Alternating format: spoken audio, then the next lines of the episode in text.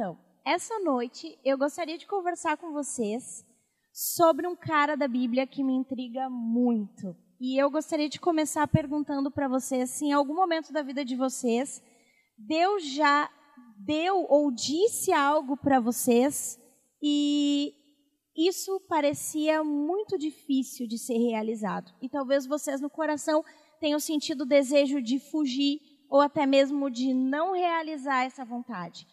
Ou se talvez fosse necessário, por alguma circunstância da tua vida, amar uma pessoa, pregar para essa pessoa, estar com uma pessoa cujo coração é difícil para ti de amar.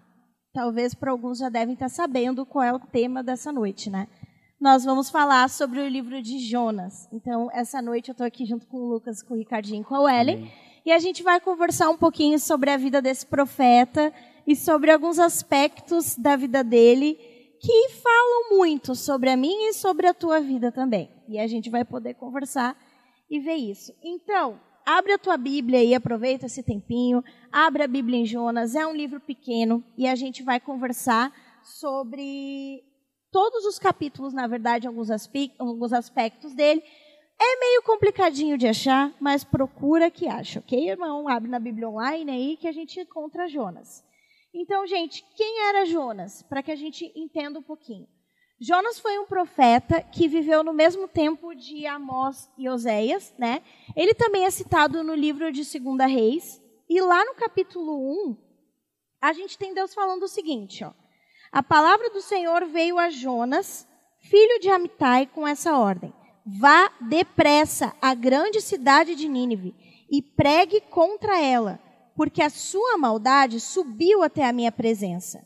Mas Jonas fugiu da presença do Senhor, dirigindo-se para Tarsis. Desceu à cidade de Jope, onde encontrou um navio que se destinava àquele porto. Depois de pagar a passagem, embarcou para Tarsis para fugir do Senhor. E aqui já começa alguns aspectos para que a gente comece a conversar, né?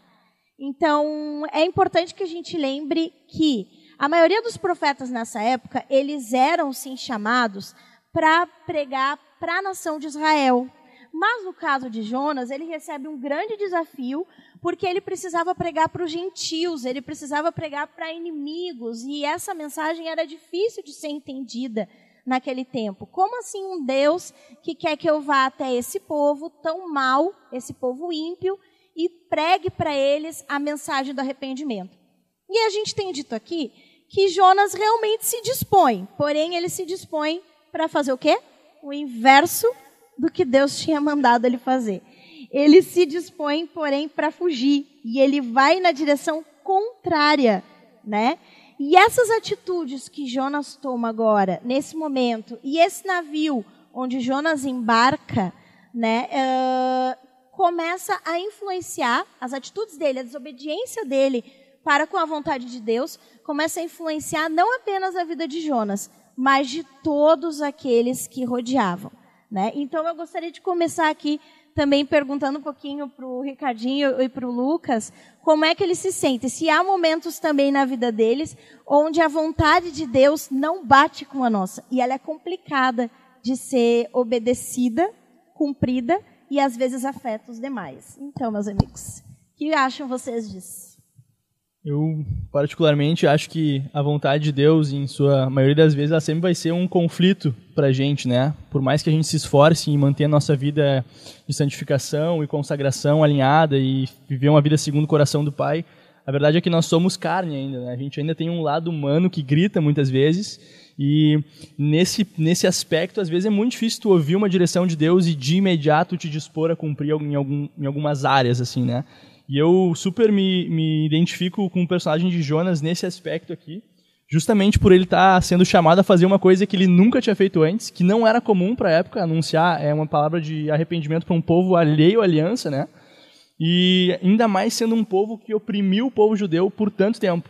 Então eu entendo um pouquinho esse, esse orgulho ferido de Jonas, de repente, de ficar tipo, poxa vida, eu vou ter que ir pregar arrependimento para essa gente. Depois vai dizer ainda que ele conhecia o coração do Senhor, que provavelmente o Senhor ia, ia, realmente perdoar aquela nação. E esses são os camaradas que ficaram invadindo meu reino, matando pessoas, né, roubando nossas, nossos suprimentos. Então a gente consegue entender uma legitimidade humana ali né, no, no, no sentimento de Jonas. E eu me identifico com isso, nesse aspecto. Né? Bom, eu na verdade, eu concordo com tudo que o Ricardinho disse. Está perto, está suficiente. E, e eu vejo assim, é sempre assim, pelo menos em todas as vezes que eu vi na história, normalmente Deus dá grandes chamados para pessoas pequenas que não têm muitas vezes condições de fazer. E de, e de fato, e de fato nós não temos. É, é isso que eu entendo. E, e é tanto Ele que efetua em nós o querer e o realizar. É Ele que começa a boa obra, é Ele que termina a boa obra. Então, é, eu, eu, eu entendo, eu entendo Jonas e, e na verdade também, até sabendo e pulando para o final, não queria pular, mas ele fala no capítulo 4 que sabia que o Senhor perdo, perdoaria e tal. É, é, é, uma série de problemas. É muitas vezes, muitas vezes não não saber o que o Senhor quer e achar que é impossível de acontecer. Muitas vezes é saber o que o Senhor quer de nós e não concordar com o que Ele quer. E também muitas vezes nem saber o que Ele quer de nós. Entende? Muitas vezes nem ouvir a voz do Senhor. Então, sim, é, a, a, a, dificuldade é gigantesca. Os desafios são gigantescos. A, a, minha opinião é essa: é Ele que faz. E normalmente Ele nos dá o que nós não temos capacidade de fazer. E o que intriga ali é que Jonas acha que pode fugir de Deus e fugir daquilo que é a vontade de Deus e se esconder. Isso chama a atenção. Porque ele tenta se esconder, cara, como se Deus não soubesse, não, não soubesse onde ele está, não soubesse o pensamento dele, aquilo que gerou dentro do coração.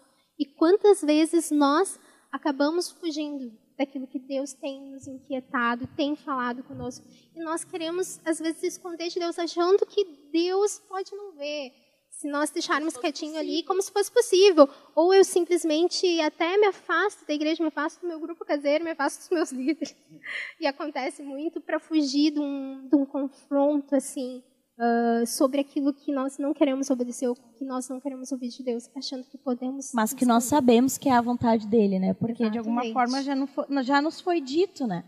E depois desse capítulo chama muito atenção porque o barco onde Jonas está começa a ser, na verdade, uma grande tempestade vem, a Bíblia diz que um vento sopra, esse barco é abatido por uma tempestade, e onde está Jonas? Jonas está no porão, dormindo profundamente, enquanto todos os demais, demais marinheiros no meio da tempestade estão desesperados. A Bíblia diz que cada um está clamando pelo seu Deus e tentando aliviar o peso do navio. E talvez, gente, aqui começam algumas coisas que Deus já começou a ministrar no meu coração, que são parecidas com o tempo que nós, vocês, eu, estamos vivendo hoje, né? Que é nada mais do que uma grande tempestade. Então, nós vivemos um momento de tempestade. As pessoas têm clamado, sim, por aquilo que elas acham que é um Deus, por aquilo que elas pensam que é um Deus, né? Uh, tem buscado de alguma forma. E onde você está durante esse período? Onde eu estou? Onde a igreja está? Onde nós estamos enquanto a tempestade está acontecendo? E eu anotei algumas coisas aqui para que a gente chame, para que chame atenção, coisas que Deus colocou sobre essa palavra. O primeiro aspecto chamado é que há tempestades que nós vivemos cuja causa é sim a nossa desobediência. Então, talvez nesse tempo Uh, tu aí na tua casa, eu na minha casa, nós aqui tem, estejamos passando por dificuldades e a causa seja realmente a nossa desobediência, seja realmente as coisas que Deus nos mandou fazer e nós estamos nos negando a fazer, seja a direção contrária que a gente tem tomado. E nós estamos aproveitando aí esse tempo de quarentena, esse tempo de isolamento, para ficar num sono profundo em casa, como se Deus não fosse nos ver, né? Porém, o vento está soprando vento está soprando. E o que mais me chama a atenção também nesse capítulo é que lá mais adiante, no versículo 12, quando todos os marinheiros ficam desesperados e eles começam, mas o que está acontecendo aqui? Onde estão? E eles lançam sorte, e a sorte cai sobre quem? Sobre o bendito do Jonas, né? Jonas diz assim: peguem-me e joguem-me ao mar, e ele se acalmará. pois eu sei que é por minha causa que essa violenta tempestade caiu sobre vocês. Jonas tinha completa consciência de que ele estava colhendo coisas devido à sua desobediência. E aí eu, eu, coloquei uma frase aqui que ela pode parecer um pouco forte assim, mas foi o que Deus falou comigo. Colocou assim, é tempo de acordar e enfrentar as tempestades que você mesmo causou. Então, Jonas ele conhecia Deus, ele sabia que a atitude dele de desobediência ia ter alguma causa. E quando ele percebe que a causa não ia atingir apenas ele, mas estava atingindo todos naquele navio, né? Ele diz: "Não, eu sou, eu sou a causa. Eu sou a causa. Pode me jogar no mar, porque vai acabar esse problema", né? E aí ele acha que vai vir um grande julgamento de Deus sobre ele, porque na verdade, quando né, Jonas diz isso, ele está achando que Deus vai fazer o que com ele? Que Deus vai matá-lo. Né? Então, temos aí muitas coisas talvez comum com as nossas vidas, né? Quantas vezes nós somos esse profeta irado, esse profeta bravo, esse profeta desobediente, andando contrário a uma direção, né? Se por acaso tu te identifica com isso, né? Coloca aí, eu sou Jonas também. Coloca aí, comenta, confessa, confessa o teu pecado. Eu sou Jonas também, você é Jonas também. Todos nós somos Jonas e hoje precisamos da misericórdia de Deus. Comenta aí. Eu sou Jonas também. Até a Laura colocou ali, né? Uh, conhecer o coração de Deus uh, não pode sufocar aquilo que nos chamou para fazer. De fato, quando a gente busca a vontade, busca conhecer a vontade de Deus, a, nós nos colocamos numa posição diferente, né? Mas muitas vezes nem Jonas estava ali, né? E ainda assim conhecia a vontade de Deus, ainda assim se revelou. Então cuida o teu coração acima de todas as coisas. E a boa, perfeita e agradável vontade de Deus, muitas vezes ainda assim nós tememos e fugimos. E se por acaso nesse tempo da tua vida tu tem sentido que um tem se sentido assim em tempestade, né? Atingido por um vento, como acontecia com aquele navio, começa a orar porque no caso da vida de Jonas, Jonas achava que aquele vento ia levar ele para a morte, mas na verdade, quem estava por trás desse vento era o próprio Deus para conduzi-lo para um lugar de arrependimento, né? Claro. Existe, existe, claro, uh, falando-se em tempestade, é uma palavra muito conhecida na Bíblia, na palavra de Deus.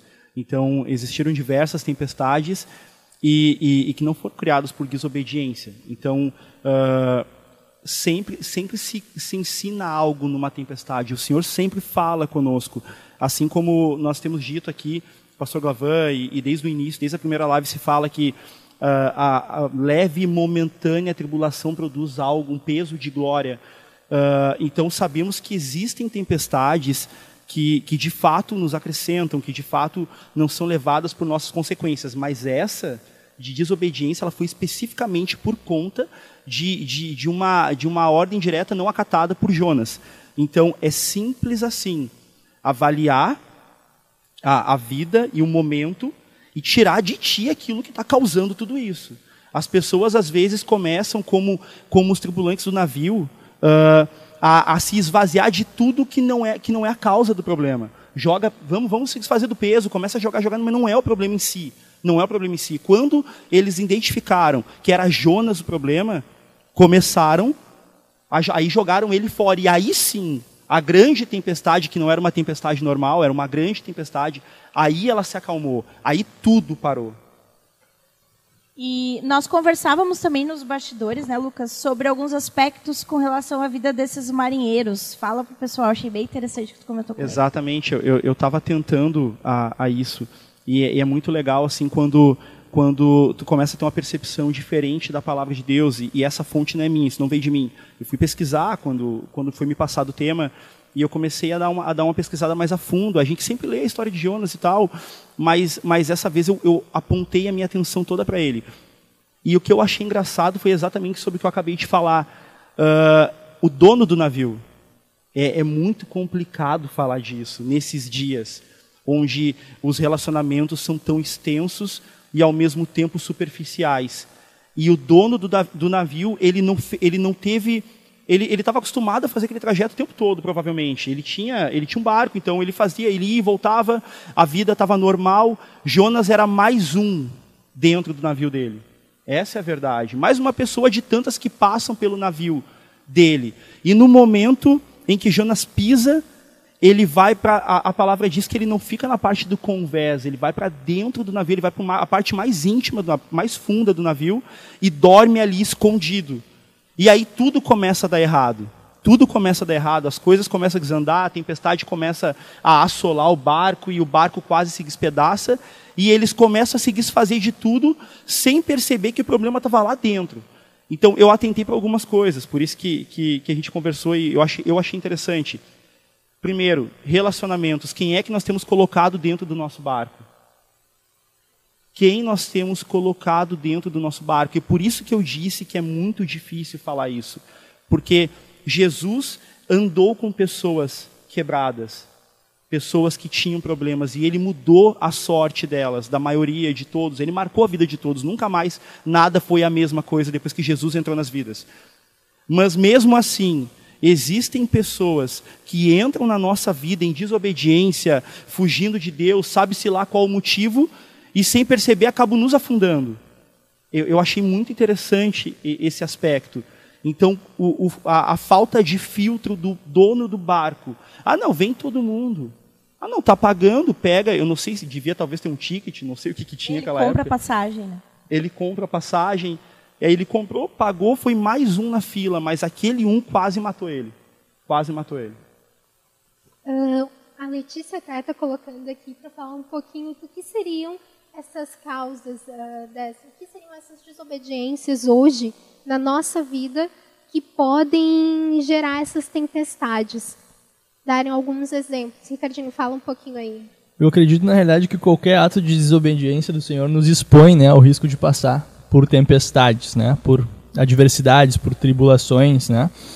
É, mas um ponto interessante, até fazendo um parênteses aqui, é que a tempestade de Jonas não tinha como um fim punir ele, não tinha como um fim matar ele ou castigar ele, mas trazer ele, arrastar ele de volta para o propósito, né? Arrastar ele de volta. Então, talvez tu esteja passando por uma tempestade, por uma adversidade ou por, enfim, dificuldades nesse tempo que a gente tem vivido de isolamento social e coronavírus e várias notícias ruins, mas a tribulação, no caso, ela não tá. O, a finalidade dela, o fim dela não é te matar, não é te punir, não é porque Deus quer te castigar, não é nada disso. Isso não faz parte do caráter do nosso Deus, do caráter do Deus que eu creio, que a Bíblia fala, mas é justamente arrastar de volta para o propósito, para o centro, para o prumo. E a desobediência ela faz isso conosco, né? Eu acredito que qualquer desobediência é, deliberada ou até mesmo às vezes é, involuntária que a gente acaba cometendo por é, de maneira passiva ou enfim sem ter alguma atitude a gente, desobede a gente desobedece é, nos arrasta para fora do propósito do Senhor e pode com, trazer consequências imediatas, que é o caso de Jonas. Né? A gente vê uma consequência imediata aqui, que é a tempestade. Muitas vezes as consequências não são imediatas. Né? Muitas vezes a gente vai desobedecendo, muitas vezes a gente vai nos colocando em certas situações é, em desacordo com a palavra, em desacordo com a nossa liderança, em desacordo com aquilo que o Evangelho diz, e a gente vai se submetendo a, a, a, a situações onde a gente pode ficar suscetível às, às tempestades da vida. Né? Eu achei muito interessante o que o Ricardinho falou, e é verdade. E tanto que o início do, do livro de Jonas, o capítulo 1, ele fala bem assim: E veio a palavra do Senhor a, a, a Jonas, mandando que clamasse contra Nínive. E ele se dispôs a não ir. Amém. Só que depois do ensinamento, de, depois de tudo que, que ele passou, que a gente vai estudar, a Karine vai, vai se aprofundar mais, uh, o início do capítulo 3 é como se fosse o certo do capítulo 1. Aí veio a palavra do Senhor a Jonas e ele foi a Nínive. Então, realmente, depois de tudo que o Senhor fez, o, o propósito, o plano original foi, foi completo, foi cumprido, digamos assim. Achei, achei demais isso. E eu acho que, colocando assim, respondendo a pergunta do que, que seriam essas desobediências na nossa vida hoje, eu acho que elas partem do quanto nós conhecemos a Deus para saber a vontade dele. Então, há coisas que elas são muito claras, né? Ela, pra, por exemplo, vontades de Deus para a nossa vida. Deus quer que você congregue numa igreja. Deus quer que você ande com uma liderança. Deus quer que você obedeça às suas autoridades. Deus quer que você obedeça aos seus pastores. Deus quer que você tenha uma vida de oração, uma vida de leitura da palavra. Então, todas, todas essas situações são reais e práticas. né? Então, por exemplo, a gente tem aí todas as questões colocadas para a nossa vida.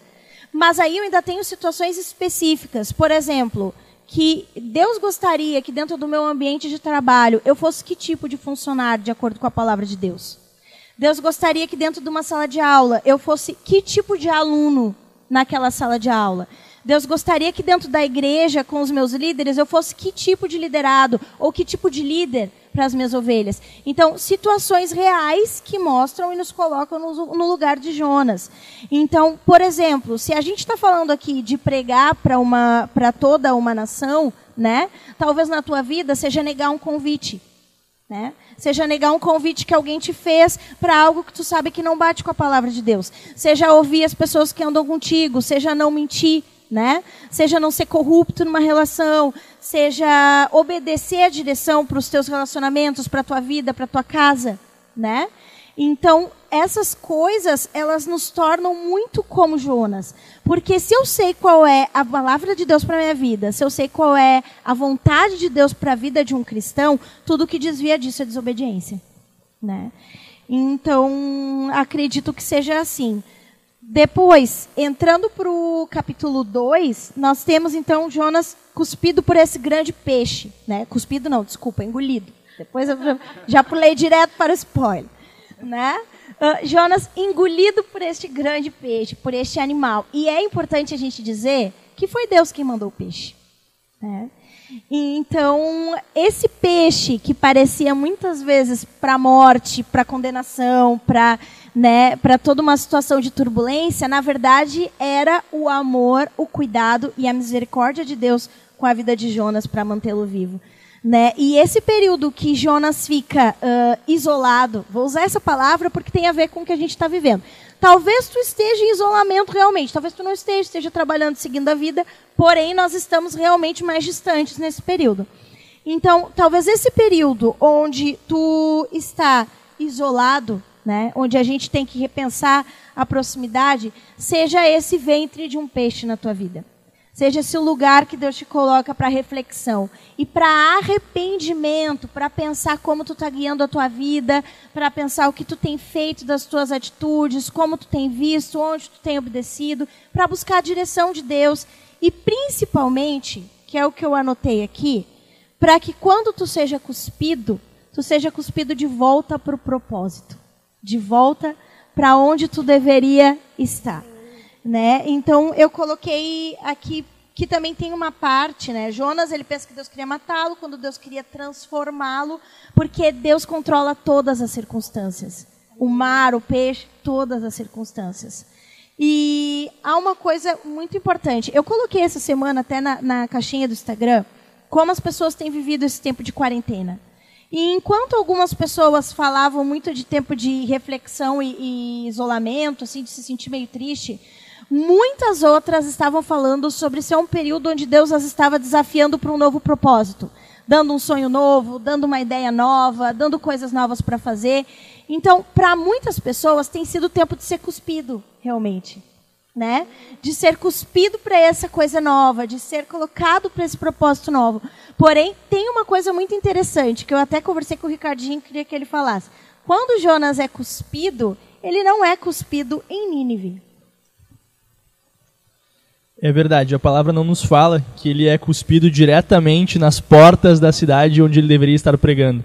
Isso nos traz um princípio, acredito que bíblico, é muito importante é, o fato de nós é, reconhecermos a nossa desobediência, nos arrependermos, né? Apesar de o arrependimento de Jonas ser ali um, tanto quanto questionável, enfim, mas nos arrependermos e, e, Deus nos, por misericórdia, nos colocar de volta no caminho, não quer dizer que Ele vai nos colocar de volta diretamente na cara do gol onde a gente deveria estar, porque existe um caminho pelo qual a gente deveria ter percorrido antes. Se Jonas tivesse dito assim, não, Deus, vamos embora para Nínive, ele ia ter que fazer a viagem de onde ele estava, que acredito que é Jerusalém, porque ele fala que ele desce para Jope para pegar o barco, até Nínive. Então ele ia ter que fazer essa caminhada. 800 quilômetros. 800 quilômetros. Então eu acredito que Deus gospe Jonas de volta do lugar onde ele resolveu sair para Tarsis, para ele fazer o caminho de volta. Ou seja, ele teria o processo né, até o local que ele teria que passar. Deus não facilita as nossas vidas por assim, bah, não, legal, o cara ali, o Ricardinho se arrependeu do que ele fez, vou dar uma chance para ele, vou colocar ele exatamente na cara do gol. Né? Nós temos a nossa responsabilidade humana até no processo. Né? Há uma parte dessa, desse propósito que não adianta, ele é o esforço nosso, nós precisamos fazer. Né? E quando então Jonas volta, eu te desafio, você até colocar, coloca aí nos comentários, né? Senhor, não rejeito a minha Nínive. Boa. Né? Eu não rejeito a minha Nínive. Sim, é difícil, bota uma mãozinha e vamos orar, como diz o Franz, muitos emotions. Mas sim, não rejeite a sua Nínive, porque a Nínive é necessária para que nós estejamos no propósito de Deus. Verdade. E assim, como quando nós uh, entramos nesse, nessa questão desse caminho da desobediência, e aí nós temos esse tempo lá de isolamento na barriga do peixe, quase morto. E aí, quando Deus, quando tu clama a Deus, como tu fazer esse caminho de volta? O como tu faz esse retorno? Qual caminho eu devo seguir? Por onde eu começo? Procuro o meu líder, procuro a quem? Como eu faço o recomeço? Porque às vezes a gente está ali, mas está perdido e não sabe como fazer o caminho de volta. Muitas vezes isso acontece. E aí tu procura um amigo e o amigo te coloca mais para baixo ainda, ao invés de puxar. Então, como eu faço esse caminho de volta? Eu, com certeza, em primeiro lugar, pela palavra, é, Jonas ora no ventre do peixe. Ele faz uma oração e a oração dele é muito, ela é muito quebrantada. A, a palavra diz e dá a entender que ele tem momentos de desespero, onde ele imagina que não tem mais condições, reconhece a, a, a situação e a falha dele, e aí ele se sujeita à vontade de Deus. Então eu já encerro aqui para não falar demais, mas eu entendo que o principal é, começando pelo reconhecimento, reconheça-se falho, entenda que falhou, entenda que errou. Eu acredito também que é, é justamente isso que o Ourives falou, é o passo é o pontapé inicial, depois a gente tem um arrependimento genuíno, né? De realmente reconhecer o nosso erro ali, clamar ao Senhor e se enfim, é, se enfim for alguma questão de restituição e procurar o próximo para restituir. E até uma, uma curiosidade que Jonas estava querendo fugir da presença do Senhor. E nesse peixe ele sente justamente como se ele tivesse totalmente isolado da presença do Senhor, porque ele está numa situação de desespero e quebrantamento. Então ali ele prova durante três dias a realidade que ele estava querendo para ele, que era fugir da presença do Senhor. Ele fica ali sozinho, isolado, e essa situação produz nele o que? Bah, vou ter que ceder, vou ter que me sujeitar. Né? Então, ao te sujeitar, uma, respondendo a pergunta de maneira direta, é, te alinha com o Senhor primeiro, te alinha com Jesus primeiro. Ele é o cabeça do corpo, ele é o principal interessado, ele é o maior ofendido muitas vezes, né, na, em todas as vezes, na realidade. E começa por aí, te resolve com o Senhor, fecha a porta do teu quarto, vai pro teu secreto, né? É, te resolve com teu pai lá e as coisas vão se ajeitando, né? Eu acredito que a direção ela vem do alto para situações específicas. Não existe muito um manual, né? Mas eu acho que o, o, o principal é isso. Eu na verdade, assim, a gente tem a fórmula aqui no livro, né? Porque nós temos o arrependimento de Jonas, lá no ventre, né? A oração dele, e aí ele é colocado onde? Ele é colocado de novo no retorno do caminho. Então, o que, que acontece? Qual é, a, de forma prática, assim? É, percebi que vacilei, que tenho sido assim, né? Em primeiro lugar, eu oro, eu me arrependo, e em segundo lugar, eu faço o caminho de volta. Então, se o caminho de volta é com os teus líderes, tu vai falar com eles. Se o caminho de volta é com algum familiar onde tu rompeu, tu vai falar com eles. Então, se o caminho de volta é reconstruir um testemunho numa área onde realmente foi comprometido para ti, tu vai fazer o caminho de volta para trabalhar para que aquilo seja uma fortaleza na tua vida. Então, eu acho que aqui a gente tem uma, né, olhando para esse aspecto da vida de Jonas, o que não nos livra, e é aqui que, retornando, de mais adiante voltarmos a ter os mesmos problemas, que é o que acontece na vida de Jonas. Né? Evoluindo aqui um pouquinho, nós temos uh, no capítulo 3 Nínive se arrependendo. Então, o que, que acontece? Muitas vezes nós somos esse profeta que quer definir quem é digno ou não é digno do evangelho do amor de Deus. Como Deus vai agir né, na situação. E muitas Exato. vezes a gente faz isso. Então a gente diz assim: ah, o quê? Ah, chamar o, o alguém para live, sim, mas o Ricardinho, não. O Ricardinho, não. Não, né? Eu não, tô dando não, um exemplo. O Oribes, nunca. O Oribes, não. A Karine. Porque o que, que acontece? Muitas vezes, nós somos assim como Jonas. Nós olhamos para os erros das pessoas, nós olhamos para as atitudes das pessoas e nós dizemos, não, Deus não pode exercer misericórdia na vida dessa pessoa. Né? E aí, no capítulo 3, acontece exatamente o que Jonas não queria que acontecesse. Porque essa cidade se arrepende. E ela se arrepende muito, a ponto do rei decretar um jejum, né? E toda a cidade pedir perdão. E aí, no capítulo 4, nós temos um profeta irado de novo com Deus. E ele diz assim: Eu estou ah, profundamente descontente. Reparem, é, é, é uma coisa que parece, parece muito engraçado quando a gente lê, mas isso é mais humano do que a gente imagina. Te coloca no lugar de Jonas, né? Aconteceu algo, a gente dizia, e aí aquilo não foi do jeito que a gente queria. E nós nos achamos no direito de nos sentir profundamente descontentes com Deus, ou com o que Deus está fazendo, ou com a forma que Deus está agindo, né?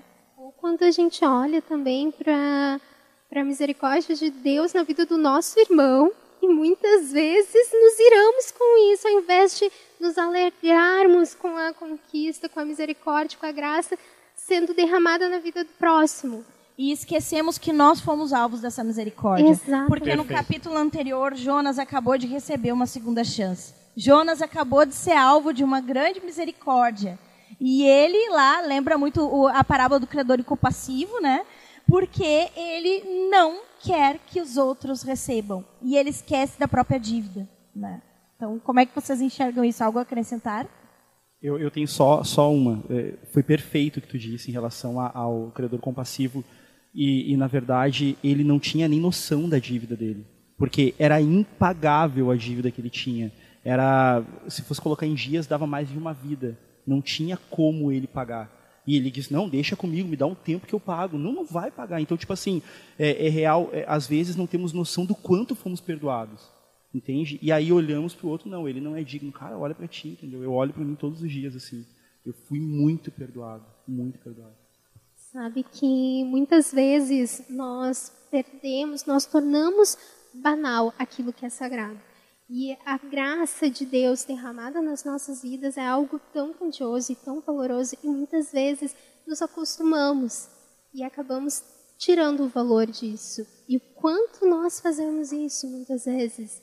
E aí nós olhamos para o outro como se nós fôssemos melhores, quando a palavra de Deus manda que nós olhemos uns aos outros considerando o outro superior a nós mesmos.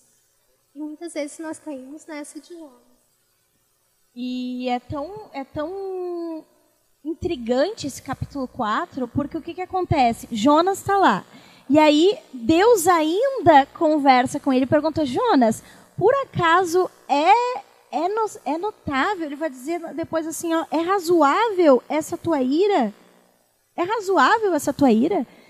Tem algum sentido nessa tua ira, Jonas? E diz que Jonas fica isolado num lugar e Deus faz com que nasça, né, ao redor de Jonas, aquela planta para cuidar dele, e aí depois faz com que venha o verme e detone com a planta, e aí Jonas de novo faz aquele fiasco, né, aquele fiasco que a gente sabe fazer muito bem para o líder da gente, para o pastor da gente, para o líder da gente, né, aquele fiasco sim que tu é especialista em fazer, eu também, né? Então, ah, Deus, estou a ponto de morrer, né? Estou a ponto de morrer. Então, nós nos apegamos a coisas tão pequenas da nossa vida, como as plantas que nos cercam e nos dão sombras, né?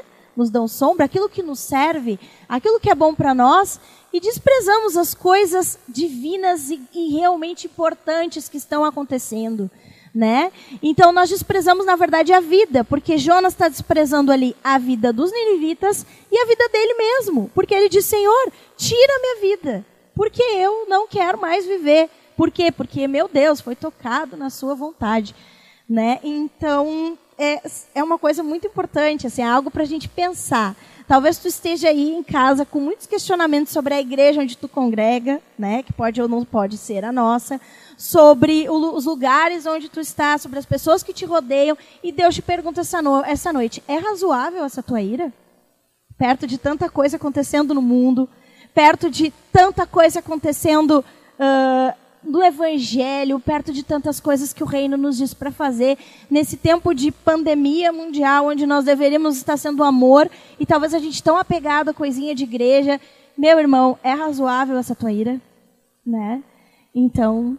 Outra, e ali o pessoal até acho que é, acho que foi a Letícia que falou antes e a Inês também comentou como que eu faço então para colocar diante de Deus esse sentimento e combater essa raiva ou esse sentimento mesmo que daqui a pouco inflama o nosso coração e nos toma a ponto de cairmos na desobediência e fugirmos da vontade de Deus. Como eu submeto isso a Deus? Pastor Glavô tem uma frase que eu acho que eu ouvi assim anos, anos, anos, muito, muito sobre isso, que eu fui entendendo conforme eu fui ficando mais velha. Ele diz assim: cai para dentro. Né? O que quer dizer esse cai para dentro? Quando a gente acha que nós não estamos entendendo as circunstâncias, nós queremos andar em discordância, nós não estamos enxergando bem o ponto de vista do nosso líder, o ponto de vista do nosso pastor, o ponto de vista daquela pessoa, cai para dentro, vai andar com essa pessoa, vai tentar enxergar do jeito que ela enxerga. Né? Vai tentar ver as lutas que ela está passando, porque talvez quando tu estiver do lado dela, tu compreenda aquelas atitudes que antes te pareciam tão estranhas, né? Não sei para vocês, mas E o Lucas colocou aqui por último também uma outra pergunta, que é se Deus interferiu no livre-arbítrio de Jonas. Gente! Pastor Alberto, oi, vou transferir você online aqui na live, vamos te chamar. Vamos chamar. Se Deus interferiu no livre-arbítrio de Por Jonas. amor a Nínive, e aí? Eu acho, sinceramente, uh, Deus foi extremamente misericordioso e amoroso ao interferir, sim. É que, na verdade, gente, a gente precisa entender uma coisa: o livre-arbítrio existe, mas na vida do cristão, quando nós nos submetemos a nossa vida a Deus e quando nós vivemos com Ele, nós queremos andar não pelo nosso arbítrio, não pela nossa vontade, mas pela de Deus. Você não concorda? Então. Tem um amigo meu que diz que morto, para quem está morto, a gente está com muita vontade. É isso aí. É. E A palavra nos chama ainda de escravos de Cristo, né? Eu nunca vi escravo nenhum ter vontade, né? Tem que obedecer e pronto. Exato. Então, na verdade, a gente vai lembrar de Jesus, por exemplo. Jesus, quando está lá no Getsemane, ele diz assim: Senhor, se possível, passa de mim esse cálice, mas que não seja feita a minha vontade, mas sim a tua. E essa é a nossa vida. Sujeitar, então, sujeitar a nossa vida a Deus. Então, eu acho que Deus interferiu sim, na, por amor a Nínive na vida de Jonas, mas de uma forma que Até- fosse conduzi-lo para um Até propósito. porque é, essa, é, o livro de Jonas, se a gente for olhar, ele aponta para Cristo. Ele vai, assim como todo o Antigo Testamento, ele vai apontar para Cristo, vai apontar para a cruz, vai apontar para a rendição e para a misericórdia de Deus e a graça derramada sobre o povo, sobre todo o povo, inclusive ali que é o povo gentil que eles estavam falando. Então, assim, é um apontamento lá para Cristo, sempre. E é importante dizer que Jonas recebe a mesma palavra no capítulo 3 e ele decide ir. Então, de novo, Deus diz, veio a palavra, não diz lá no capítulo 13, e agora Deus obrigou Jonas. Não, diz, veio a palavra de Deus para Jonas dizendo, vai a Nínive, faz assim, assim, assim. E aí Jonas decide ir. Então, na verdade, a decisão continua sendo de Jonas ali. Jonas decidiu por ir, assim como Jonas decidiu por ficar bravinho lá no capítulo 4. Mas, independente disso, a vontade de Deus foi feita e aconteceu, né? Então, acredito que Deixa eu só falar algo assim, eh, não entrando nessa questão de se, se, eh, pode ou não Deus interferir nesse tipo de coisa, não é essa a questão. Mas, mas eu vejo assim, muitas vezes eu, eu, eu já aconteceu com o meu pai, com, com a minha mãe, eu, eu estar errado num pensamento, eu, eu ter um pensamento a respeito de algo que é errado.